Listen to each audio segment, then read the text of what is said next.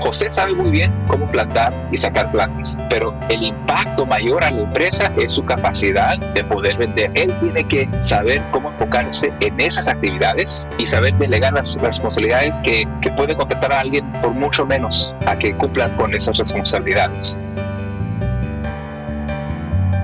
Bienvenido al podcast de Get It Motion Entrepreneurs, un espacio para el desarrollo de pequeños negocios. En este programa podrás encontrar lo que tu negocio necesita.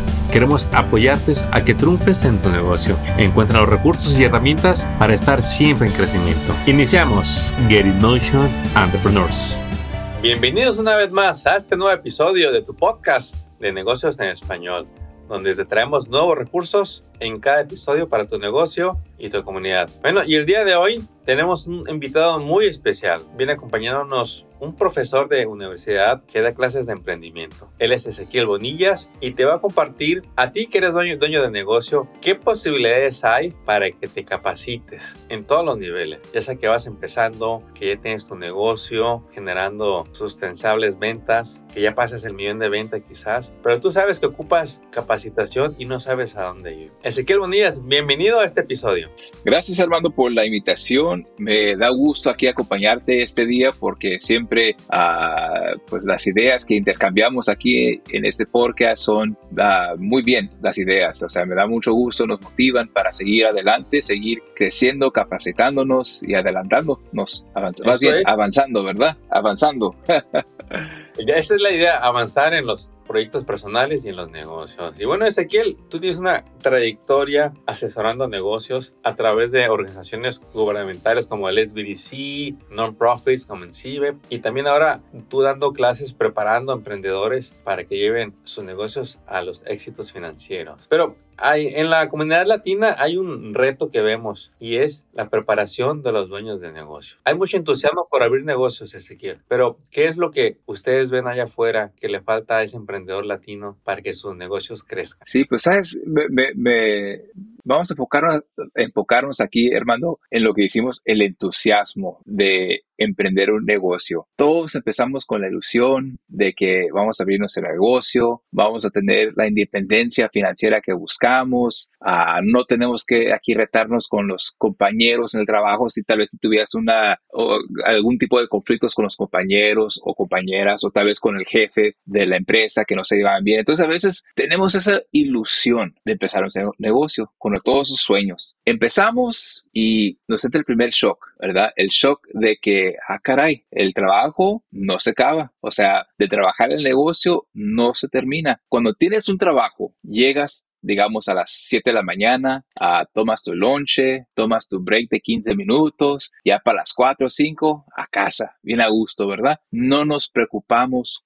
uh, por los clientes, por el trabajo, tal vez ahí nos distraemos un poco, pero llegamos a casa, nos echamos nuestra cenita bien a gusto, a ver la telenovela o, o el TikTok, ¿verdad? Y, y, y ya, bueno, el shock de los emprendedores es que empezamos tempranito, terminamos el trabajo, llegamos a casa, nos llama un cliente uh, de que falta esto, esto, el otro, nos, va, habla un trabajador que, uh, que no va a poder entrar al día siguiente, uh, luego sabemos que tenemos los biles que pagar para el negocio. Entonces, el trabajo en sí de, de, de lo que es, es el trabajo del negocio, del servicio que damos o probemos, y luego el trabajo de administrar el negocio son dos cosas. Y ese es el primer shock, que de repente nos damos cuenta, ah, válgame, ese es mucho trabajo, mucho que nos echamos encima.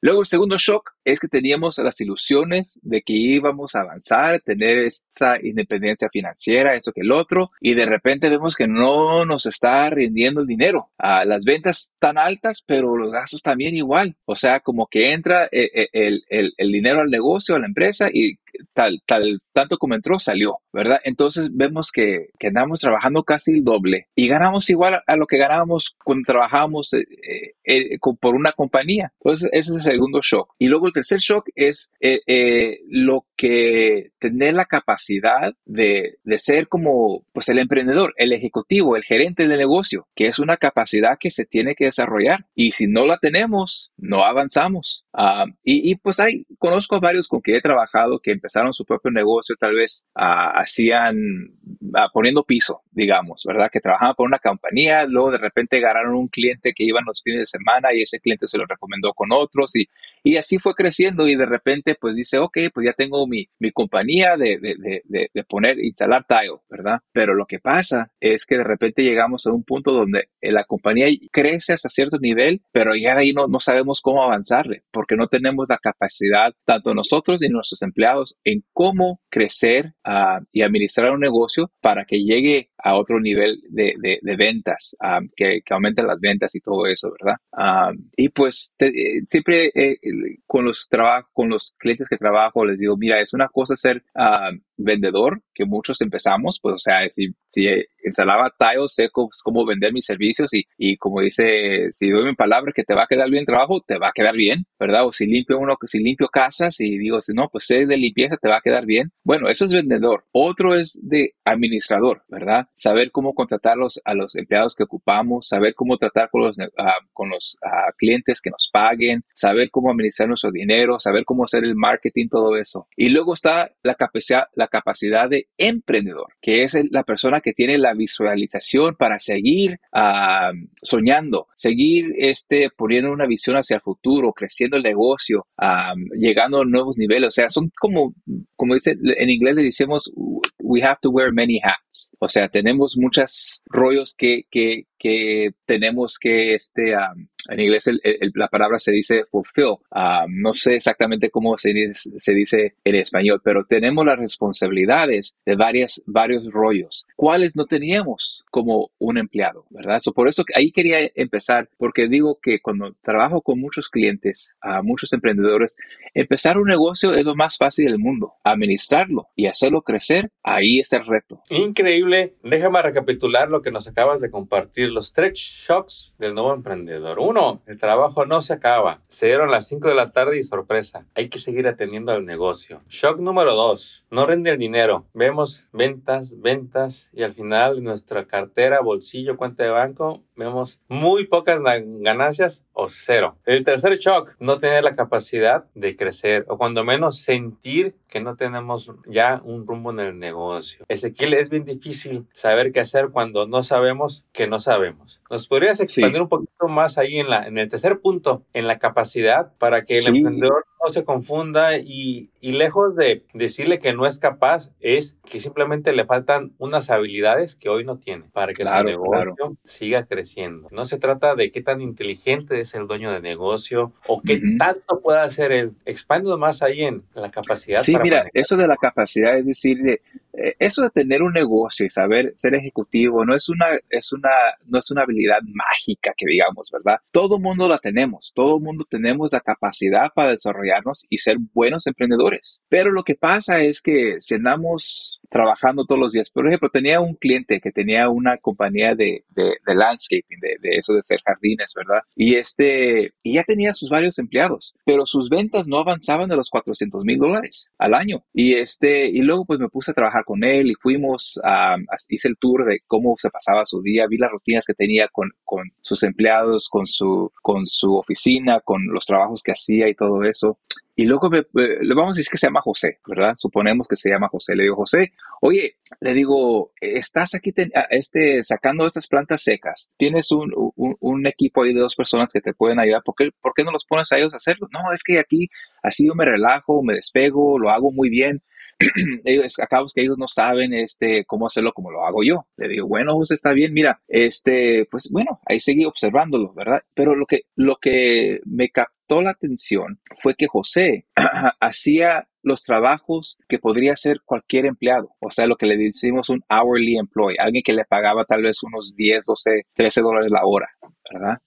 José, digo, imagínate, pues si, si la, empresa está yendo bien, casi se, pues digamos que, supongamos que él se, al fin de, año, se ganaba sus 80 mil al año, ¿verdad? Si le calculamos cuánto es la hora, pues digamos que son que unos que 40 por ahí la hora, ¿verdad? Su, su eh, como le dicen, el hourly lo que gana. Bueno, ¿cómo es que José está sacando y poniendo planta a alguien que gana 40 la hora, que lo puede ser una persona, un empleado, que le está pagando 10 10 a 12. Le digo, José, ¿tú contratarías a alguien y, pagarle, y les pagarías 40 a la hora para que, para que pongan y saca planta? No, pues ¿por qué? Pues, o sea, ¿por qué lo estás haciendo tú? Pero José, digo, así con esa comunidad creció, ¿verdad? Pero no se había puesto a pensar de que, válgame, tengo que saber cómo delegar la responsabilidad, ¿verdad? Y saber que mi tiempo tiene valor y cómo voy a aprovechar el tiempo que tengo yo para hacer las cosas que significan más, le dan más uh, impacto a la empresa. Deja,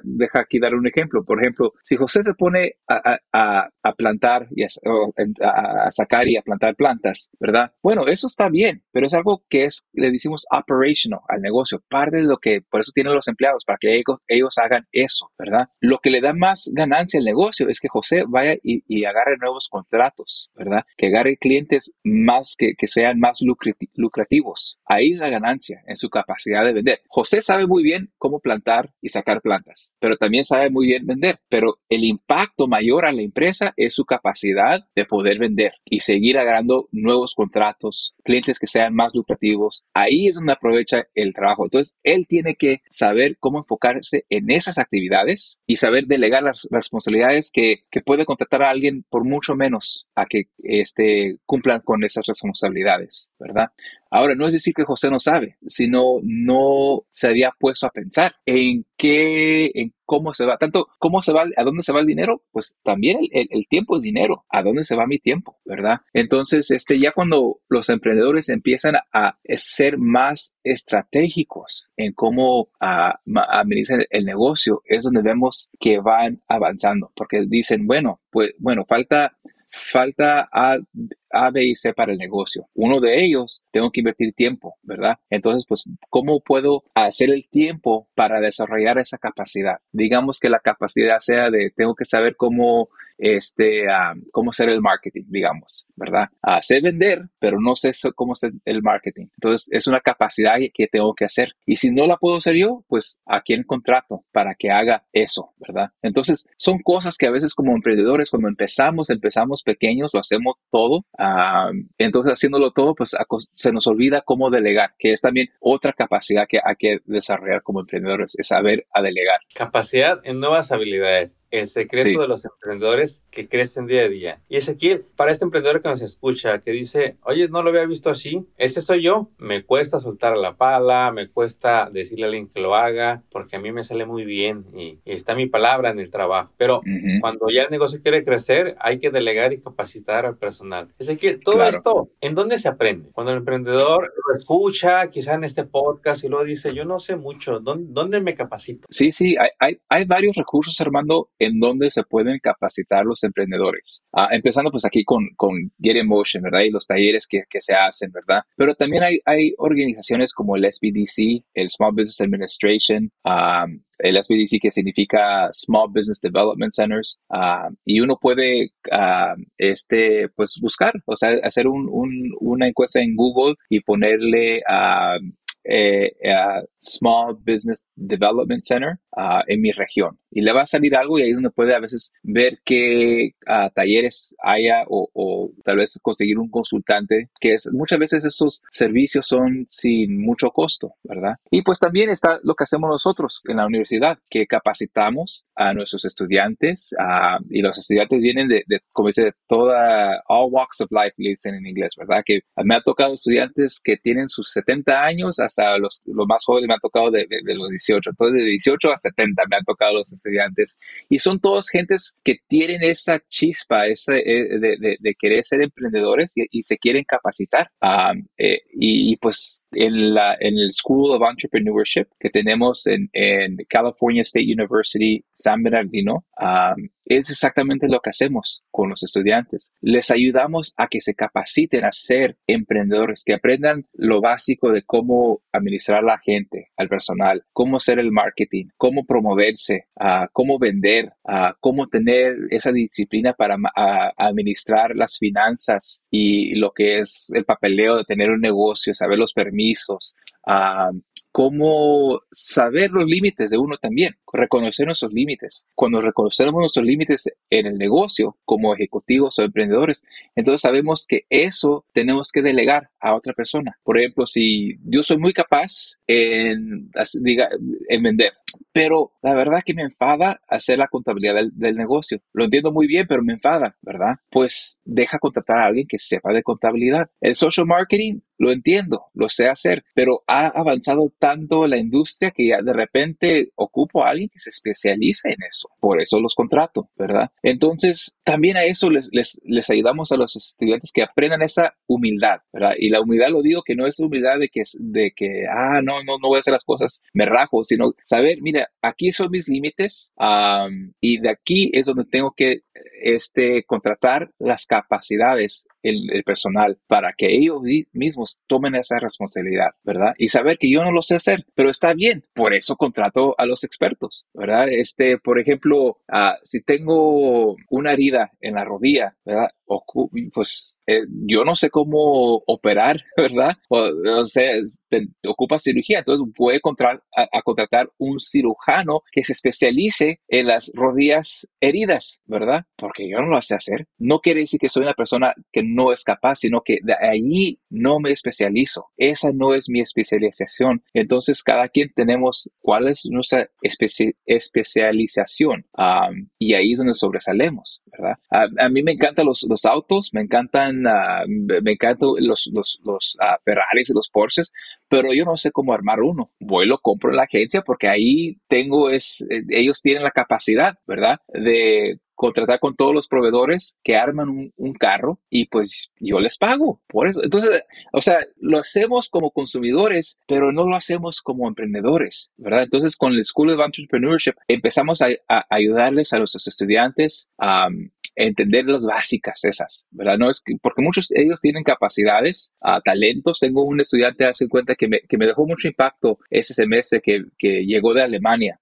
y tiene la capacidad de ser muy bueno para programar uh, las computadoras. Sabe a, diseñar apps y páginas de internet y, y, tiene muchas capacidades, pero lo que no tiene, eh, no ha desarrollado la capacidad de ser un emprendedor, ¿verdad? De cómo tomar esas ideas y llevarlas a un mercado, a un cliente que vaya a pagarnos, ¿verdad? Recompensarnos financieramente por el valor que provee nuestro producto o nuestro servicio, ¿verdad? Entonces, como te digo, que la gente, todos tenemos esas capacidades y la potencial de poder desarrollarnos en esa forma, pero como lo veo yo, uh, como emprendedores, tenemos que reconocer, ¿verdad? Que, que tenemos, nuestros límites y cómo uh, vamos mejorándonos en esos aspectos, en esos límites, ¿verdad? Hay ciertas cosas que podemos aprender y hay ciertas cosas que vamos a delegar y está bien, el negocio sigue porque es, es un sistema que vamos formando. Así es, y bueno, ese fue el detalle del tercer shock de cómo podemos aumentar nuestras capacidades. ¿Y qué nos puedes comentar a, a Ezequiel de los puntos 2 y 1, donde es cuando el dinero no alcanza? Es algo tan común, Ezequiel, que vemos en los pequeños negocios que, nos, que se nos acercan. Y digo común porque vemos que mucha gente quiere hacer esos cambios,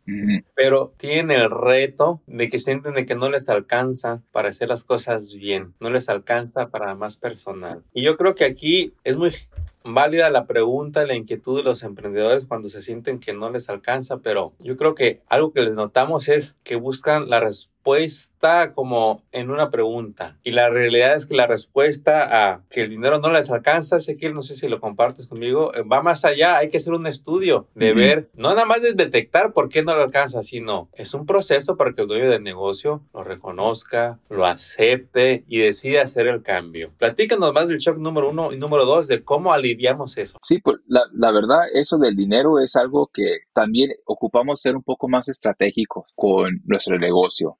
En inglés hay un dicho que dice el emprendedor debe, eh, we should work, work on the business, not in the business, ¿verdad? Trabajar, a ver, literalmente on es sobre el negocio y no dentro del negocio. ¿Y, y, y cuál es la diferencia? Bueno, Dentro del negocio, vamos con el ejemplo de, José, ¿verdad? José mete y saca plantas. Eso es trabajar en el negocio, dentro del negocio, ¿verdad? Trabajar sobre el negocio, digamos que José de repente dice, pues, ¿sabes qué? Yo me tengo que enfocar a que, la, a que contratemos a más clientes, a que tengamos al personal adecuado que pueda administrar la gente que mete y saque planta, digamos. Un ejemplo, ¿verdad? Eso es trabajar sobre el negocio, porque uno no está metiendo y sacando la planta, sino que está administrando, siendo más estratégico en su forma de administrar el negocio.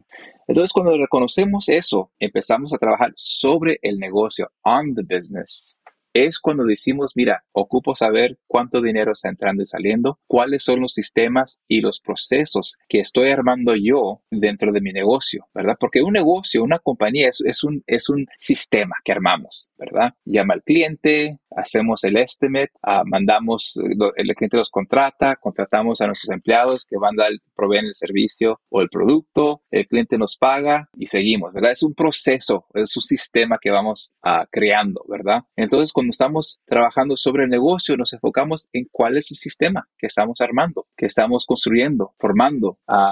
Entonces, de repente nos vamos dando cuenta, ah, por esto no me rinde el dinero, porque no tengo el sistema que no es, es eficaz, ¿verdad? o vemos que no tenemos, y, y, ese sistema puede ser que no tengo un sistema de billing, de, mandar los cobros a, a, a, los clientes a tiempo, ¿verdad? O que tal vez no sé cómo dar un precio adecuado que me rinde una ganancia por cada trabajo que, que, nos comprometemos. Pero si uno está eh, trabajando dentro del negocio, no se va a dar cuenta. Como andamos, eh, andamos con, la, con la cabeza hacia el suelo, trabaje y trabaje, como dice, head, head, down on the desk, just working, working, working. No tomamos el tiempo para mirar hacia arriba, mirar arriba y ver, observar nuestros alrededores. Trabajar sobre el negocio nos da esa capacidad de, de ver estratégicamente a dónde vamos, quiénes somos, ¿verdad? Ah, entonces, ahí es donde es parte de la solución. Y eso del tiempo que no lo rindo, pues tiene también que ver con falta de un sistema, falta de una organización. E, entonces, Armando, lo que, lo que, lo que hacemos ah, en el School of Entrepreneurship es que vamos capacitando a los futuros emprendedores o gente que ya, son emprendedores, ya son dueños, pero dice, ¿sabes qué? Quiero capacitarme más. Es más, tengo un amigo que, que tiene una agencia de seguros. Le ha ido muy bien, gracias a Dios que le ha ido muy bien. Y este, hace unos años hablamos y me dice, no, pues estos son los, los problemas que estoy pasando, tengo la capacidad, hemos crecido, pero como que llegué a un nivel y como que ahí, de ahí no salgo. Y pues entró al programa que tenemos de maestría para los emprendedores, que son gente que ya ha tenido su negocio, pero desean ah, obtener una maestría en, en le decimos un Masters of Science en Entrepreneurship y Innovation, que es una maestría sobre el emprendimiento y la innovación um, entonces, ya es como digo, un, un, emprendedor que ha logrado, pero todavía dice, mira, ocupo desarrollarme, como que ya el mundo ha cambiado, el mercado ha cambiado, este, ocupo ya capacitarme un poco más. Entró a la maestría y se dio cuenta, ¿sabes qué? La agencia, tengo muy buenas relaciones con los, con los dueños y esto que otro, pero como que estamos un poco, andamos como los dinosaurios, ¿verdad? Que ya estamos viejos en la forma en que hacemos el negocio. Tengo que integrar más la tecnología y en eso integraron, integraron más, este, todo se fue digital. Cuando hacían una póliza, la vendían, el dueño lo, lo se lo mandaba por, por, por, este, por PDF, le llegaba al teléfono del cliente, lo firmaba por su teléfono, se los mandaba para atrás, ya quedó. Antes era todo por fax, era un papel que les decían fax, que se lo hacían fax para atrás, y pues ya a veces con papeleo tarda más las cosas. Bueno, vieron que con eso de integración de la tecnología también pudieron este, hacer mucho más tipo remote work, o sea, trabajar fuera de la oficina. Ah, y era otro problema que tenía, que la agencia iba creciendo, eh, ya el espacio que tenían de su oficina ya no era suficiente, andaba mirando otro local, pero con eso de integrar la tecnología ya pudo tener socios ah, que podía contratar y trabajar fuera de su hogar. Y en eso pegó la pandemia. Bueno, uno cree que, ah, caray, le, impactó. No, le impactó en la forma mejor, porque dijo, mira, al día siguiente uh, cerraron todo, al día siguiente decimos, pues, ¿sabes qué? Todos a su casa y siguió el negocio como si nada fuera pasado. Y todo porque se capacitó con la tecnología. Nadie podía haber visto lo que iba a pasar con esto de la pandemia, pero como se dio cuenta a través del estudio que, ¿sabes qué? Tengo que asesorar mi, mi, mi negocio. Si trabajo sobre el negocio, sé que tengo que integrar más de tecnología, lo hizo y justo tiempo porque dentro de los, era, dentro de los 30, 45 días es cuando sucedió eso de la pandemia. Um, so, uno nunca sabe, ¿verdad? Increíble. Sí, increíble. Oye, Ezequiel, y es muy bueno este ejemplo que nos has dado porque muchas veces es lo que ocupamos escuchar principalmente, testimonios de gente que ya aplicó lo que hoy quizá es emprendedor, dice, ya lo he escuchado, pero no lo he tomado. Ya sabía, pero no lo había hecho. Ya me lo pasaron, pero todavía no lo hago. ¿Qué le puedes compartir a ese emprendedor para que tenga la seguridad de que cualquier capacitación que tome para emprendimiento le va a ayudar a mejorar su negocio? Para todos esos negocios que se sienten estancados, como